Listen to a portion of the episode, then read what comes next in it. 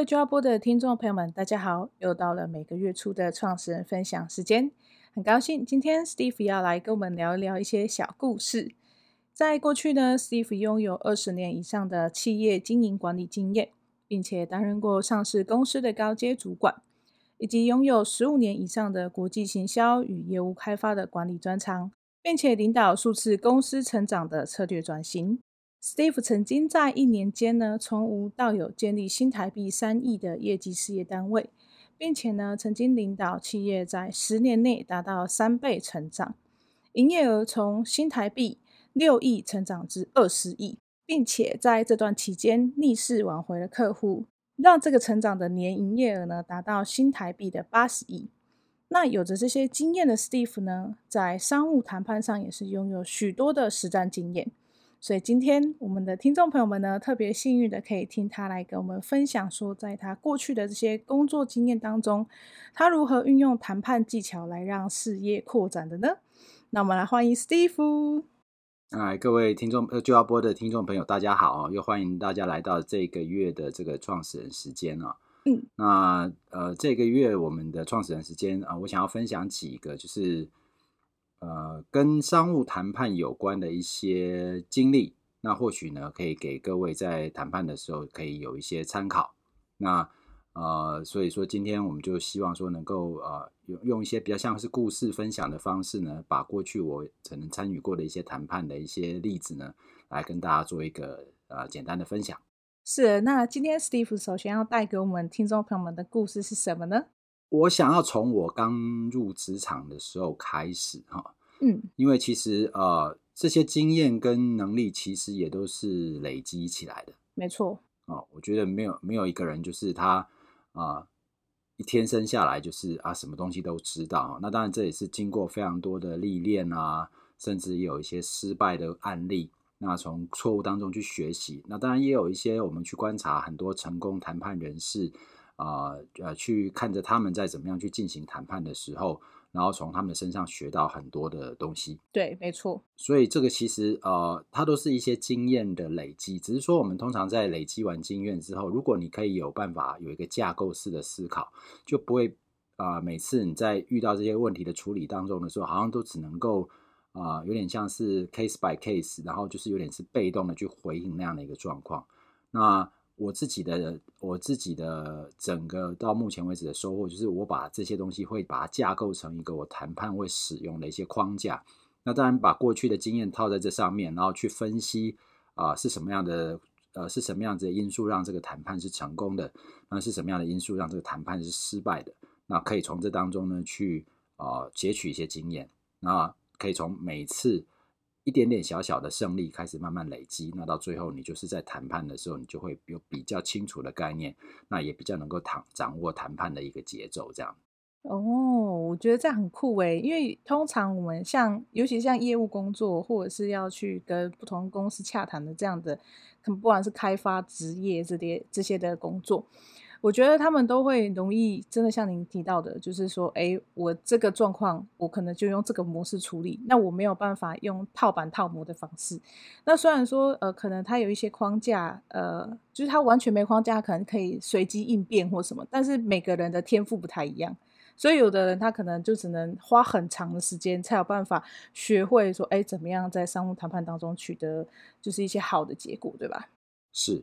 那有框架跟有一个呃事先的一些规划，它有一个比较好，就是有一个很重要的好处，就是你不太会在谈判的过程当中，因为攻防的结果，结果抓错了重点。嗯，对，你就永远都会有一个你知道你要达到的一个总体的一个最大的一个目标。所以你有在有有框架跟有指引的情况之下的话，你不太会因为比如说一些突发的状况啊，或者是啊、呃、谈判对手给你出了一些。呃，可能是要把你的那个重点拉到不是你想要谈的那个方向的这些手法，而被他啊、呃、整个拉走。对，那这个其实是我在呃从框架的角度去看谈判这件事情，我自己学到的一个蛮重要的一个呃一个很重要的一个点，这样子。嗯，没错，我觉得这真的很重要。是，那一开始呢，其实我也跟大家一样，就是也是我也是从那个职场小白开始。就 是跟阿玉一样，呃大学毕业啦，然后啊、呃、研究所毕业，然后当完兵，然后然后就马上进入职场啊。对，那我个人其实我觉得有个呃我自己很幸运很幸运的一个地方是，我进入职场的时候，这份工作这是我的第一份工作，而我在这份工作待了十年。哇，十年真的是很厉害耶！对，然后呢，所以我在这十年当中，我有机会去累积，然后历经历不同的客户，参与不同的过程，然后呢，但是在同一家公司，嗯，所以我很清楚知道公司的目标，对，那我也很清楚知道我们想要达到的一个结果。那在同样的一个呃呃公司，同样一个产业历练的这个情况之下。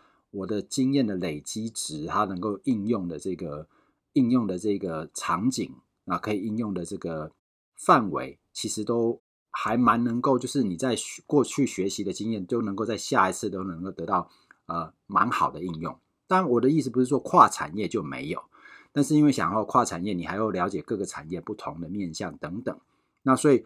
你在同一个产业，然后你你你面对都是同一啊、呃、相对呃相对类似类型的客户的时候，你的经验的累积的那个那个经验值就会整个那个效果就会加强。所以我觉得第一个我很幸运的是，我自己在这个产业当中，从一开始进入就有一个相对长的时间，所以这个学习的部分呢，其实是非常的稳定的。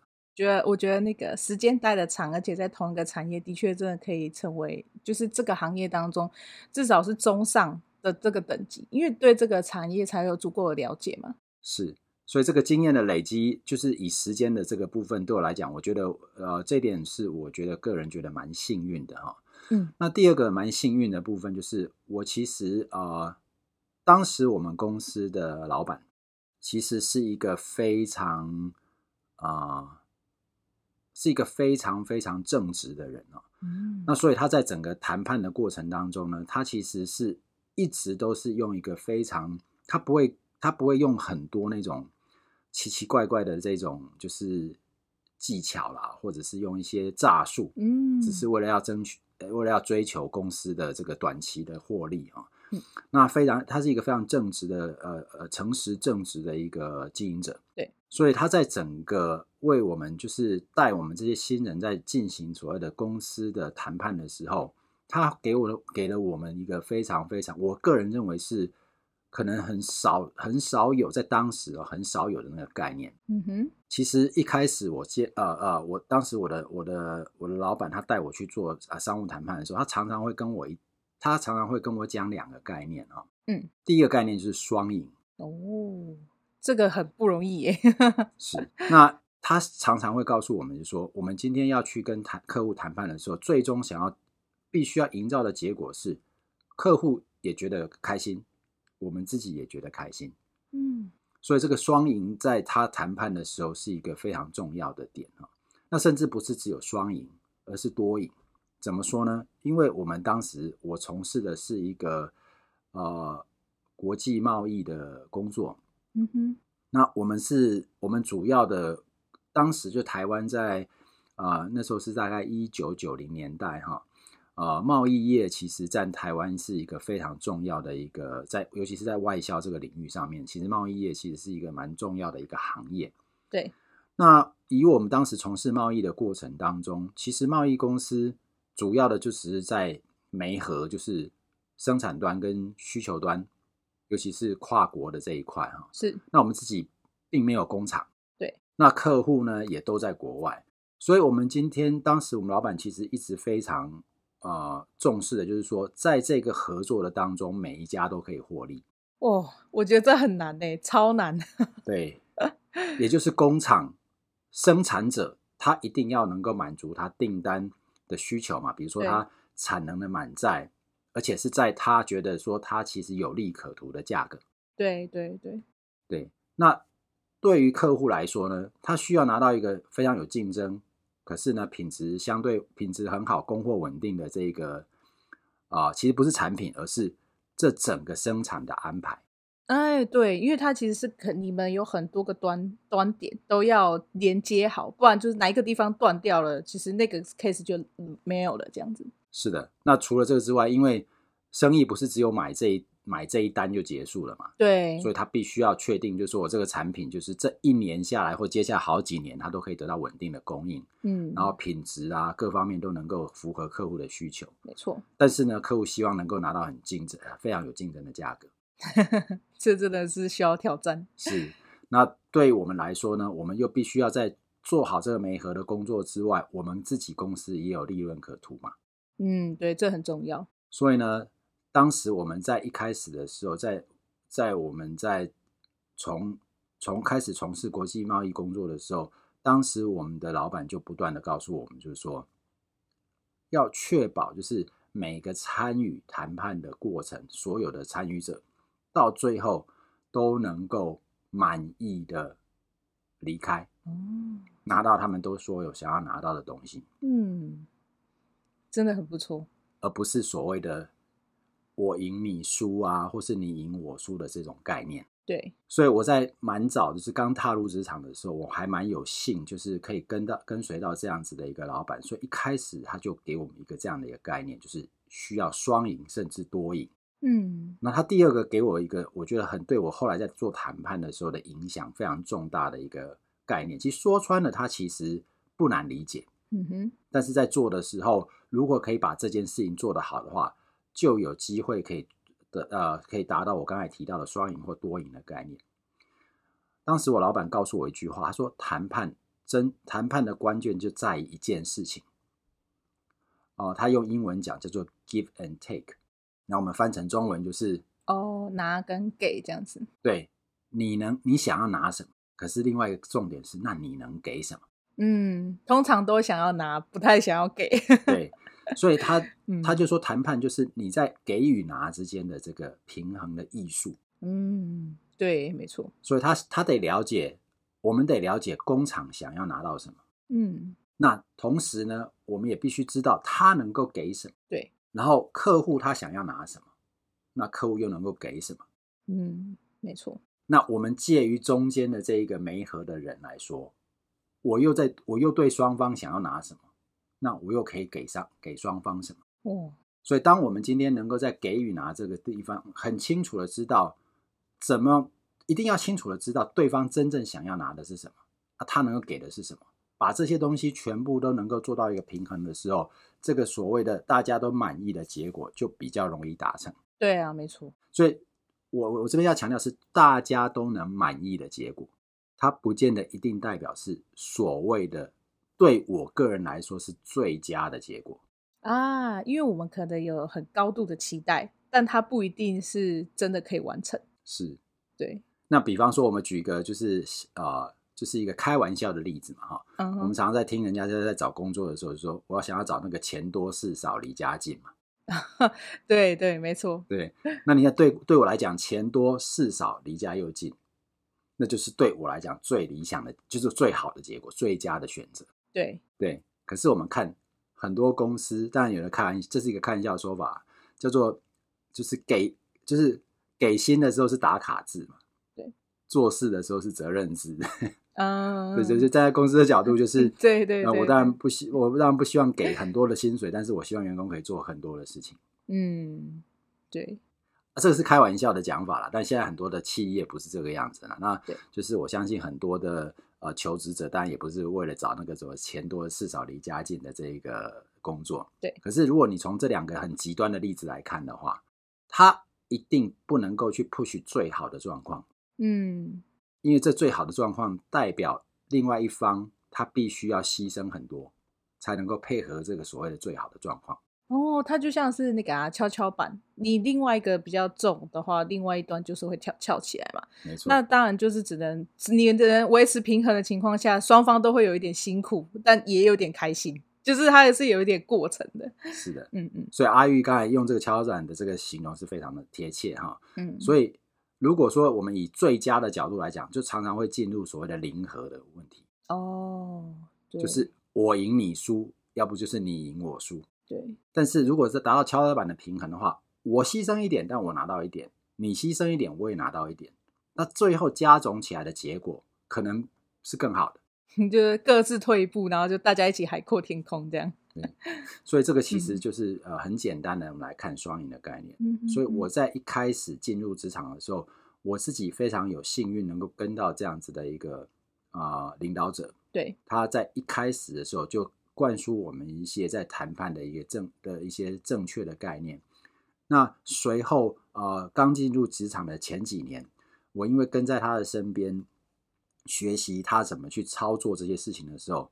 然后真的领略领领悟到啊，他的确是这样子做，而且他这样做长期以来对我们公司啊、也造成就是客户对我们的整个信赖感会增加。因为说一句坦白话，在过去贸易业还在整个国际贸易当中啊、呃、占有相当重要地位的这个那个时代来说啊、呃，对贸易对这个中间者的信任程度。尤其是双方对这中间者的信任程度，是这家公司能不能成功，是一个非常重要的一个关键。嗯，对，没错。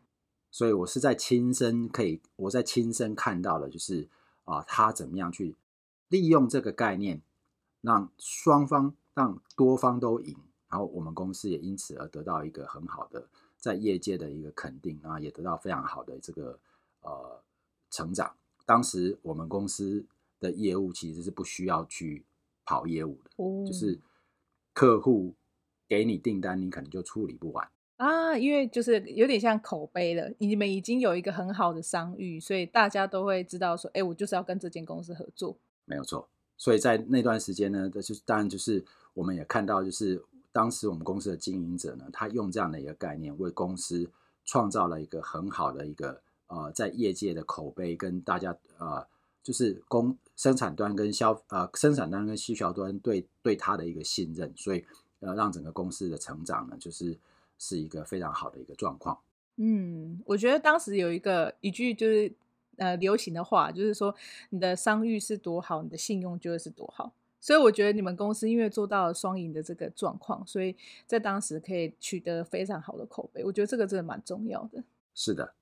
所以呢，这是我在一开始进入职场当中，在开始从事谈判之前，我在一开始就收到了一个，就得到一个我个人认为是一个非常正确的观念，而且我到后来自己的领领悟也是，这就是真正谈判想要创造出来的这个精髓跟它的争议，就是在这边。嗯，那因为有这样的一个呃一开始正确的观念的建立，然后随着这过程当中亲身去从一开始是。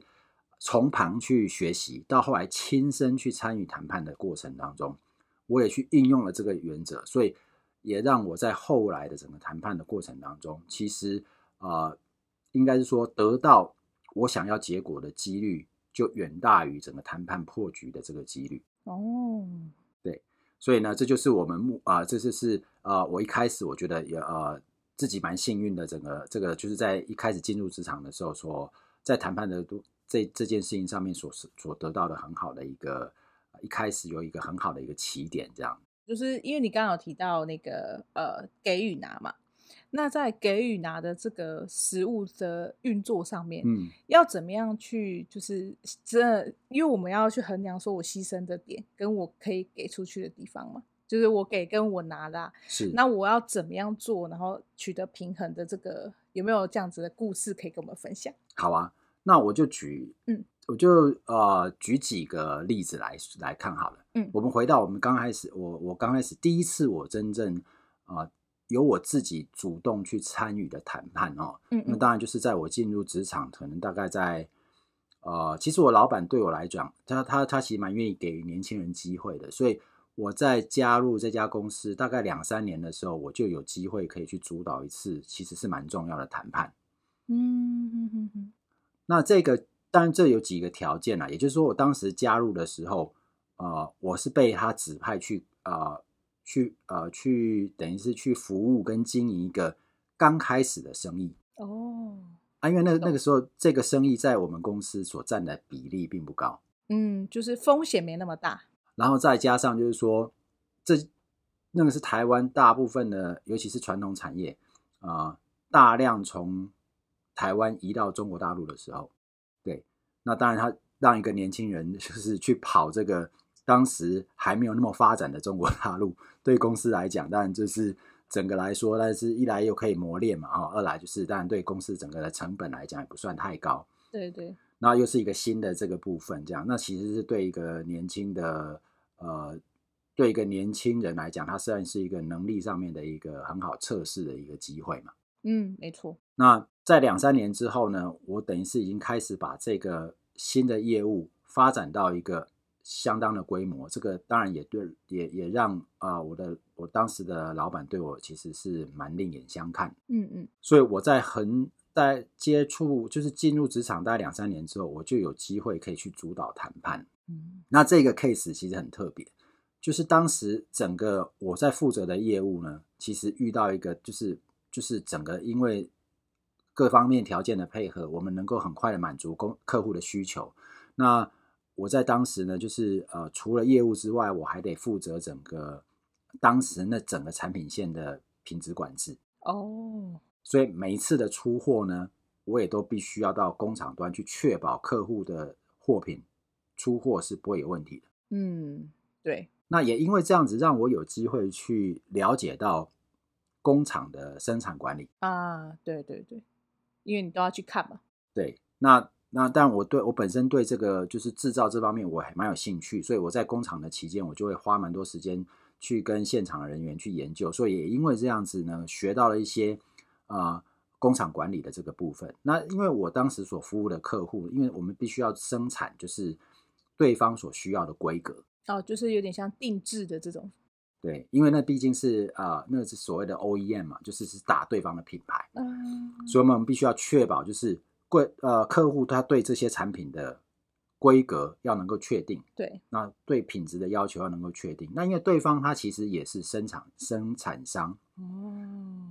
所以我们也有机会呢，带领着工厂的呃，当时在呃中国大陆工厂的这些同事呢，去对方的去美国的工厂去学习。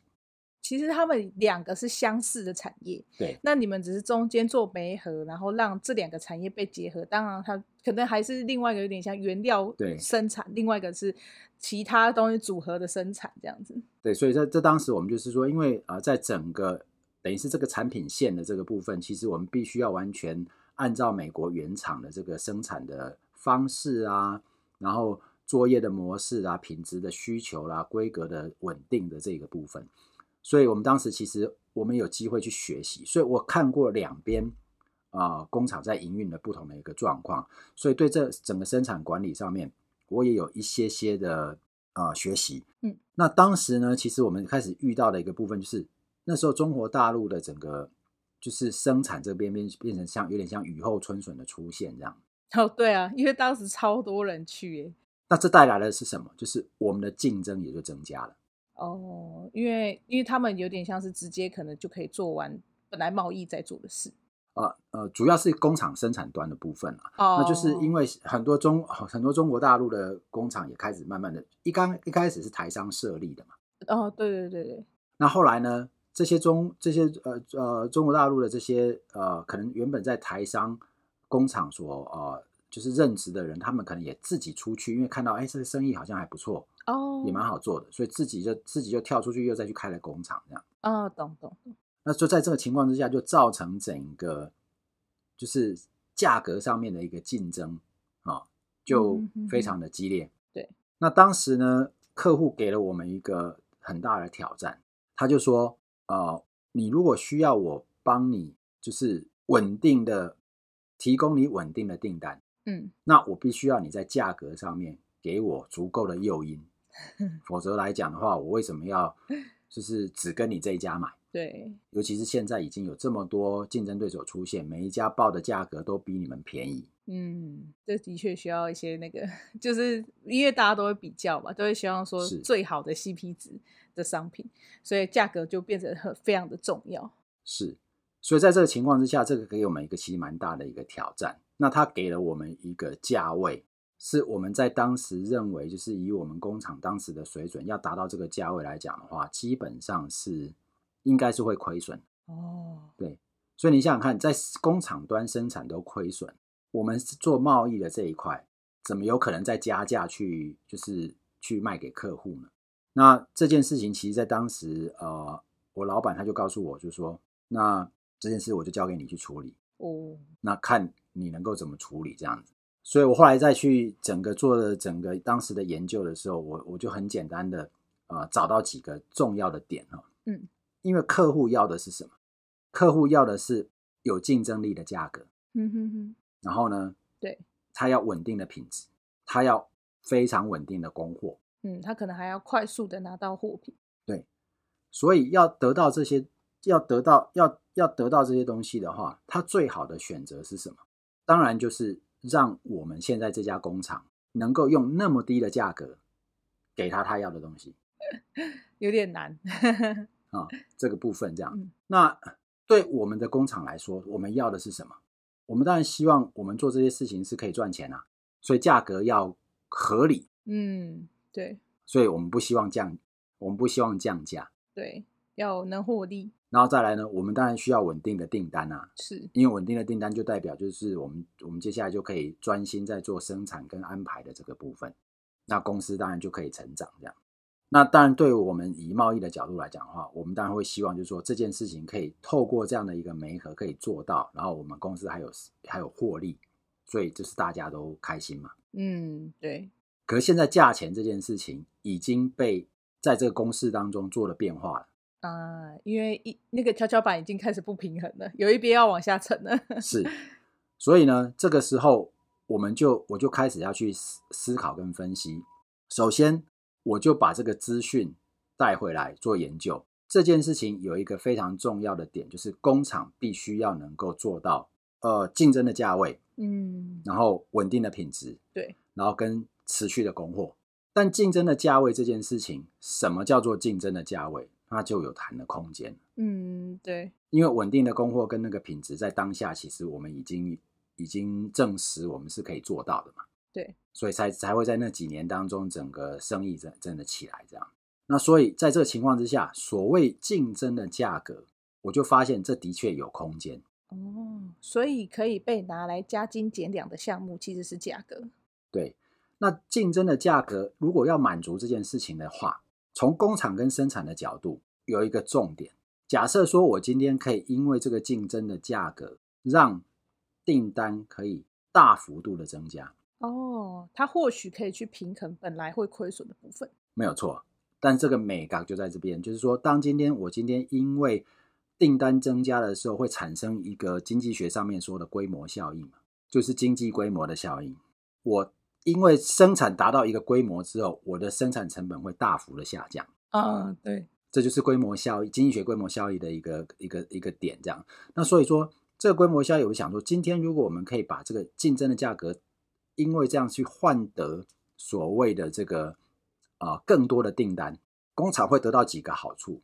第一个，它要采购更多的原物料，那因为我去采购更多的原物料，它会造成整个原物料。采购成本的降低，因为我的议价能力变高了。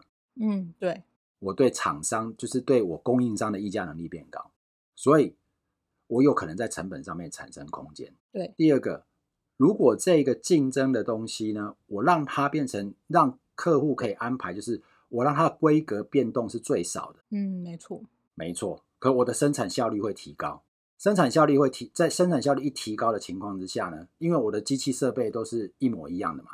嗯嗯，我今天就是这一台机器，我当时买的时候可能是两千万，对，我可能做一次做呃一万个是也是两千万的成本，我一次做两万的也是两千万的成本，但是做一万跟做两万单位的分担的成本就会下降。哦，所以它就可以模组化跟量化。对，所以生产效率的提升也会让整个生产成本会下降。对对对，摊销下去之后就会不一样了。嗯。然后再来，我今天如果因为这个样子能够得到更稳定的供应的时候，嗯，工厂在整个生产各方面的安排会更有效率，人员的工作上面会更，就是他他遇到的这些变动调整的这个部分，他就能够降低。嗯，对。那站在管理上面，这个成本嗯也会整个降下来。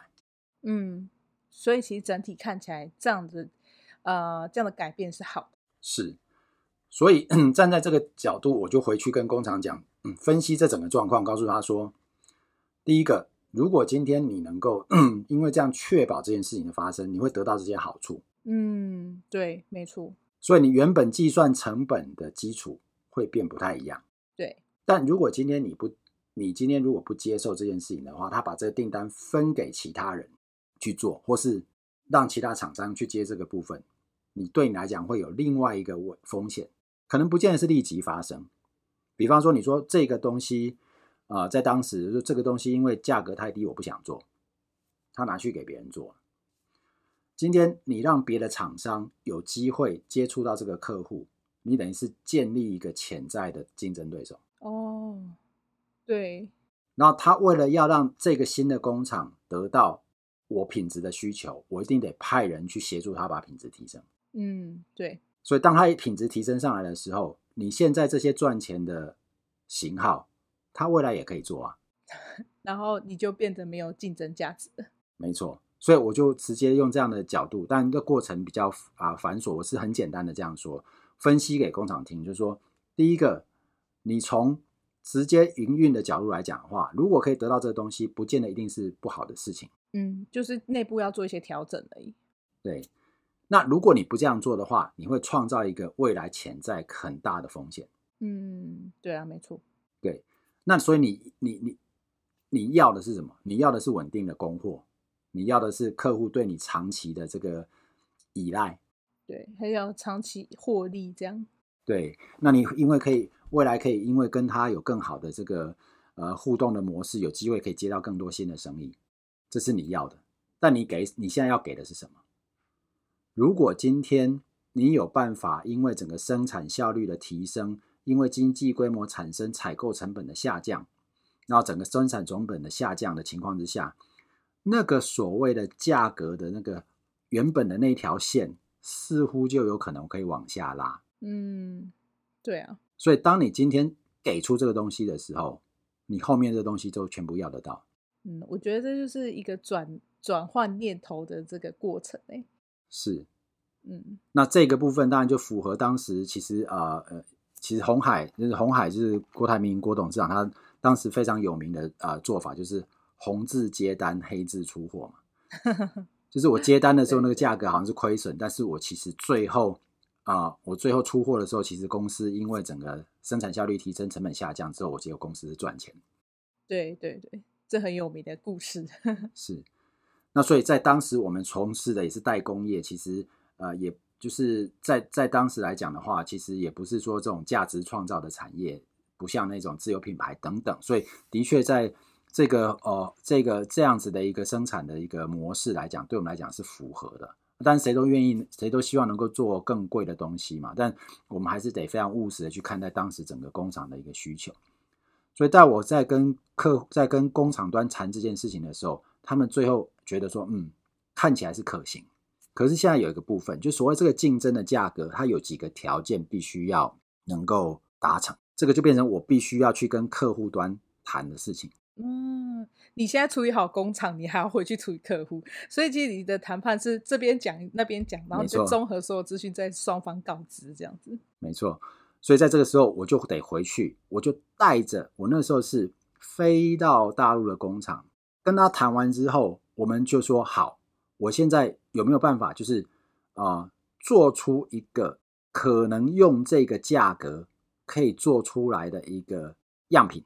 这中间可能牵涉到一些规格的变动，然后一些啊、就是必须要有的订单的这个数量的试算等等，做出好一支就是一个一个一个样品之后，我当时是下午飞到大陆拿了产品之后，当天回到台湾，然后再坐隔天的飞机，拿着这个样品飞到美国去跟我的客户开会。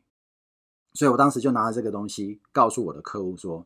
你要的这个，你我们很我们很努力的去研究，我们今天有机会可以做到你今天要我们做到那个价位，但是我有几点我需要跟你讨论。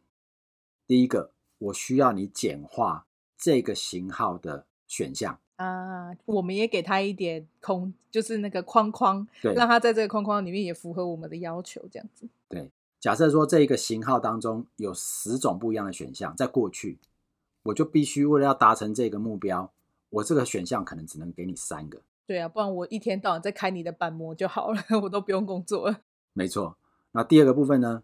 我需要你，因为这样子必须要非常有计划的告诉我这个型号大概啊、呃、每个月会有多少的一个数量，因为我得我得把生产线单独挪一条出来，专门做这个部分。嗯，因为效率我才有办法达到这个水准。对对。然后再来呢，你也不用担心，因为是同样的最后的品检部门在做所有出货的一个。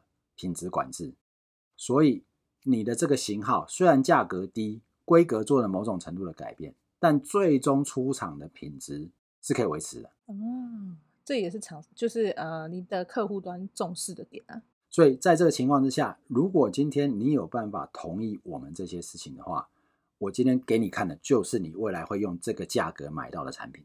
但是我要你在今这一次我跟你开完会之后，你要给我有东西可以拿回去。而不是说我们在考虑，对对对，所以在这个情况之下，我们带了这个东西去，客户其实是有点讶异的，因为他原本不知道我们来开会的时候，会实际上拿了一个已经做出来的东西给他看。对，这对他来讲会有实物上的冲击，因为他可能还在想啊，或是他还在找厂商，但你们已经给他一个我们可以做到的，就是这个样子。对，当他看到这个品质，他就会接哇这样子。那我就我们拿了这个东西之后，跟他已经在跟我们采购的这些商品去做比较的时候，他发现说：“哎，我发现这个品质啊、呃，至少就外观啊各方面功能性上面没有非常明显的差异。”嗯，它当然有些零件可能需要用相对比较经济的零件，这样。对对对。但整体的功能各方面，因为你本来就是要供低价市场，所以这一类其实在消费者的角度来讲是可以接受的，因为它有明显的落差。对啊，因为你价格低，它相对成本就是那些用料，就是一定会变得不一样。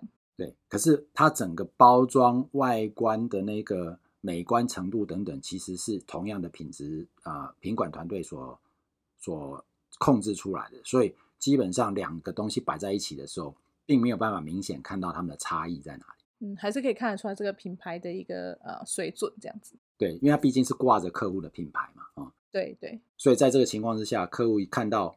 一下子就是很讶异，我们居然去做出这个产品，然后我们把整个理由跟他做个讨论，因为他对方也是对方，我抓住一点是因为对方自己也是生产单位，啊，他有同样的背景，他了解，他可以理解我今天在跟他谈的这些事情为什么需要这样做，那所以这件事情也就在这个过程当中，经过两三天的讨论，在做一些规格上面啊的一些微调。那再加上，呃，整个数量上面的一个重新的预估，最后我们让这个工厂同意用这个价格接受这个啊、接受这个价格，然后去生产这个产品，而客户也愿意这样子下也下单，所以这件事情就造成了我在当时让这个原本成长遇到这个挑战的这个部门的这个业务，因为这个样子，在隔年呢，他又得到了百分之二十的一个成长。哦。很多很厉害，是，那也因为这个样子，我们公司的整个身为贸易商的获利，并没有因为这样而被压缩太多啊。对。可是呢，因为我们在做这件事情，我们快速的回应，而且做出具体的这个，做出具体的这个样品啊，然后让客户可以看到我们有这这些具体的一个计划，所以它增加了对我们公司在执行这些专案上面的一个信任。嗯。没错，所以这个就是很简单的，就是我在当时很就是在做这件事情的时候，去评估了客户要什么，工厂要什么，然后去了解了工厂可以给什么，然后客户可以让步到什么程度，那我们公司要做到什么样子的一个地步？比方说，我们为了要做这件事情，我们要付出很多的这种沟通的成本啊，然后跑来跑去啊，然后然后去做这些协调的一个工作。这或许对简单的贸易来说，我只是。你有没有这个东西？没有，去问其他另外一个公司啊。你不能做，然后就看另外一家工厂能够做就好了。对，通常是这样，没错。那我们必我们我们当时就决定，我们不我们不想要做这种事情，因为公司我当时所服务的公司也在做一些整也在做一些公司的转型。我们希望能够从单纯的贸易提升成为，就是我是在做生产服务的单位哦，替国外的客户做好生产服务跟品质把关的工作。因为你们本身也是有做品质把关，对，而不是单纯只是在做贸易的，就是互通有无而已。然后对工厂来讲，我们希望能够成为就是呃他们很稳定的接单单位，等于你们有点像取代他们业务部门呐、啊，因为他们就不用大量的去开发客户这样子，他只要做好生产的工作就好。没有错，所以这也是刚刚我们公司在当时其实遇到正在转型的一个阶段，所以我们也成为就是单纯的贸易商，晋升成为所谓的生产生产服务的提供者跟呃产品品质的保障者的这个角度，这样，嗯，对，所以这就是很简单的，我们从所谓的给与拿这件事情，我把我我是怎么样把它运用在。这个例案例上面的一个谈判，那当然过程这过程当中当然有很多细节了啊，但是我们重点其实是把这个原则性的部分跟大家做一个分享，这样。嗯，我觉得是一个很棒的故事，就是我听完这整个故事的时候，就会发现说，其实，在谈判当中需要有不同的角度去看同一件事情，是因为像你你们刚好您的工作是要在两方当中做媒合。所以你就会有不同的观点，你有生产的端的观点，你有需求端的观点，你还要有自己公司的观点。所以我觉得这个是一个很不一样的方式。就是我我没有想过说，哎，为什么就是一个看起来很简单的工作，可能就像你讲的，如果我这间厂商不行，我就下一家；嗯，它价格不行，我就下一家。通常就是会有这个这个模式这样子，那就是会陷入零和游戏。是，可是你刚才提到你们想要就是创造双赢。所以就会一直要保持这三个观点都要运用在整个谈判里面。是，但这一点我觉得阿玉仔提出一个非常重要的一个观察哈，嗯，这就是我接下来想要提到的部分。为什么这件事情我们需要这样做，或者是在当时我决定要那样做？嗯，第一个。刚才提到的是，我是一个贸易商，你这边不可，你这边没有办法给我我想要的价钱，我找别人就好。对啊，这个是战术的应用，这就很简单。对，因为我我我只是为了要解决这个当下眼下的这个问题。对啊，当时我有一个非常重要的一个战略思考，就是我要成为所有我现在在合作的厂商、合作的伙伴当中，你可以信赖的对象。哦，这是一个崇高的目标，所以他就必须有战略的思维。我怎么样做到这个信任是可以被建立的？当然，这是从我当时也提到，我的老板他一直以来对整个公司核心价值就是他必须要做到他能够被人家信任，所以这个是我们很崇高的战略价值。所以信任这件事情非常非常的重要。对对对。所以当我今天有一个战略价值，就是信任这件事情必须要能够长期建立的情况之下。我就不会只是从战术的角度去思考怎么解决这个问题。对，因为如果你用战术下去的话，不会有人有信任，他就会觉得说，我不可能跟你长期合作，你现在跟我谈不拢，你就下一家啦。嗯，那如果我可以再仔再仔细的讲，这个信任不是只有建立在任何的一端，而是要在两端建立的信任。举个例子，我的信任当然也可以，客户信任我就好了。哦，对，你完全为客户谋利就好。对，那我就是一样，我就是到处找，我就是到处去找便宜的厂商。那你永远可以找到最便宜的，这也是你的你的那个呃价值。是，那其实这是贸易商最容易做到的事情，他可以不要管工厂的死活，因为重点在客户嘛，重点永远在客户。对，因为获利端就是在客户。对，所以在这件事情上面的话。我的信任当然也只能，也可以只看到这个信任是建立在那个客户这边。可是，如果我今天真的从客户长远的角度去去思考的时候，客户可以不用到处去询价，而能够得到稳定的供货、优良的品质，然后随时可以有调整的竞争价位。这个时候，工厂端就不能不进来。嗯，因为你想想看，如果你今天的生产一直在换工厂，品质一定会不稳定，或是品质不稳定的。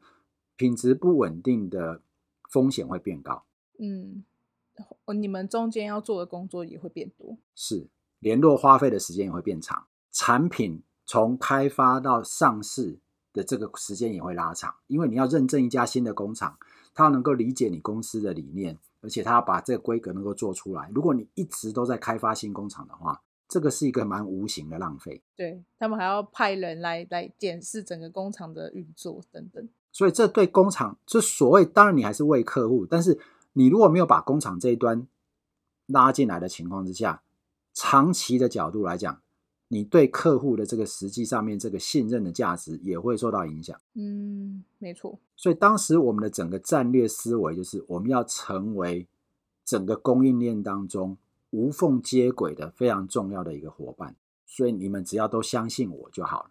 所以我们能够保持客户能够永远拿到稳定的供货、好的品质，然后他的所有。想要开发的新产品都能够在最快的时间之内能够发展出来，那你在最快时间发展出来，就表示你会领先竞争者，可以进入市场，你就可以达到这个所谓的所谓的那个 first mover advantage，就是所谓的呃市场先入者的优势。哦，对对，因为别人都没有，就是你是领头羊。但这个部分就必须要有工厂的配合。那回过来讲，因为我们可以提供个稳定的货源，我就可以让工厂。相信我们可以喂饱他们的产能，所以他们也会愿意去配合，然后他们专心在生产效率上面的一个提升，然后协助我们就是在整个产品开发上面的话，能够缩短那个开发的时程。对，所以它必须是有一个更高的战略目标去达成这件事情。但我所谓的战略目标，不是说我们这样做是最对的，而是我们公司当时采取的这样的一个战略思维。对，因为你们老板的，就是你们企业当时的核心价值是这个。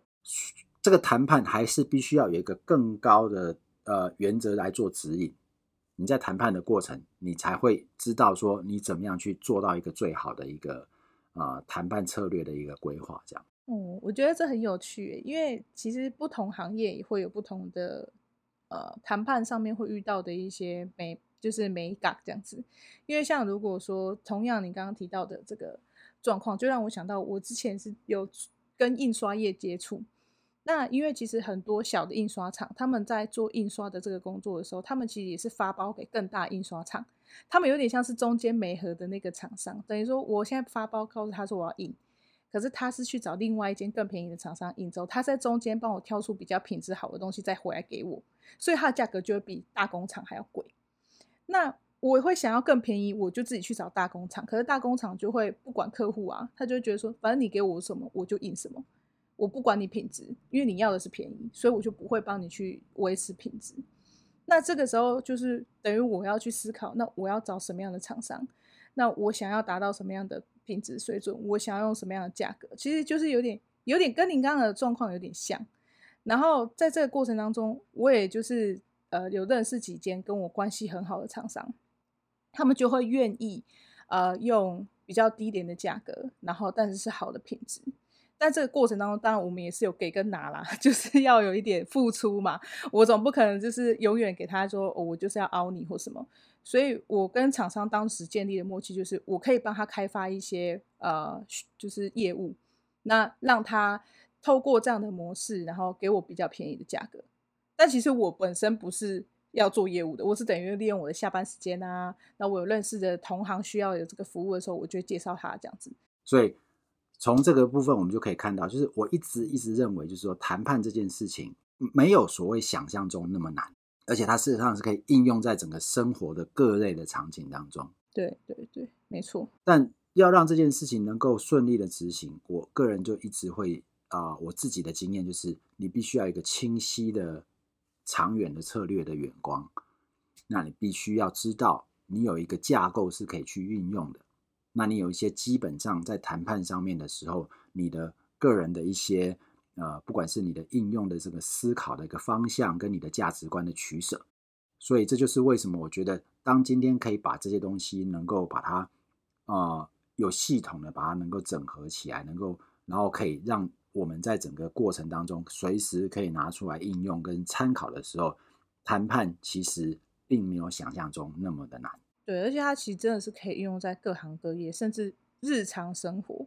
像你刚刚提到给跟拿，爸妈跟小孩也会常常有给跟拿，有没有？他现在小孩要要吃甜点，要打电动，不想去上课等等，爸妈也是要站在他的需求的思考，跟还要站在我们可以给他什么，这样两方去去谈，才有机会，就是说，哎，我们两个都赢嘛，都不能永远都是说，哎，我现在是爸妈，你就是要听我的，那他当然一定会总有一天会反抗这样子。是，所以其实谈判真的在生活当中是无所不在的啦。对，没错。所以你说谁谁需要学会谈判？其实每个人都可以学会谈判，因为学会谈判对你来讲，对每个人来说，在生活的不不见得一定是在工作上面，可能在生活当中，你都可能可以应用谈判这件事情，为你自己去啊、呃，为你跟你所谈判的双方创造出一个大家都开心的结果。嗯，没错。对啊，这就是我对这个呃给与拿的一个这个小故事，然后我如何把它运用在我过去整个谈判经验的一个很简单的分享。是啊，那。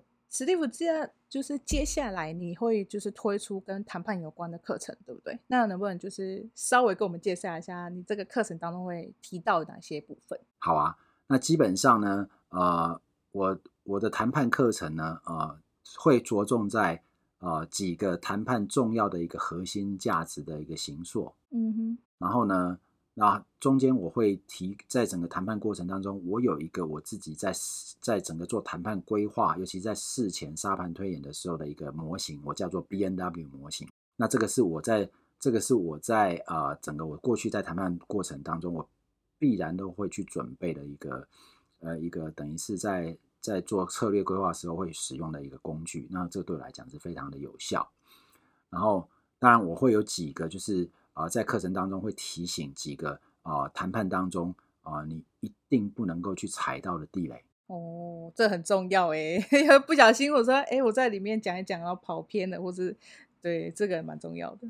对，那有些啊、呃，在过程当中，我过去经验所累积下来的一些提醒，这就是呃，我在整个谈判过程的整个呃设计这个课程的时候的一个核心。那这个课程最主要就是希望能够用一个相对比较。啊、架构式的方式，然后一个呃原则性的这个部分，让大家可以在原则一开始的时候就能够为你自己的谈判设立起你自己要的这个原则，跟你可以怎么样运用的一个方法，然后透过模型，让你可以知道你怎么样去找到整个谈判当中啊、在最好的结果跟最坏的结果当中去找到一个你中间可能可以去啊、运作的这个空间。这就是我整个在啊、在架构我整个谈判课程的一个很重要的一个的一个想法。那这些东西都是我过去在从事谈判时候所得到的一些经验的一个累积的一个整理。那也希望就是说啊、这样的一个呃这样的一个课程能够对所有对谈判有兴趣、想要学习谈判人可以有所帮助。嗯，好啊，所以那我们就期待你的课程推出的时候，那阿玉会把这个链接放在我们的广播下方。那喜欢就是想要了解这个谈判的精髓啊，或是想要学习谈判的技巧的人，就可以来报名 Steve 的课程，这样子。对啊，就是可以，就是透过这个学习当中，我相信每个人可能可以透过学习，你一定都可以更清楚的知道怎么样去运用谈判。然后去为你自己跟为你谈判的对方去营造出一个双方都能够接受一个好的一个结果，就是创造这个双赢。对，我觉得这很棒。好啊，那我们今天的广播就到这边。如果喜欢我们的节目，请记得按赞、分享以及留言。那有更多关于谈判以及呃策略规划或是企业转型等等这些问题想要了解的话，也欢迎到史蒂夫的脸书去私讯他。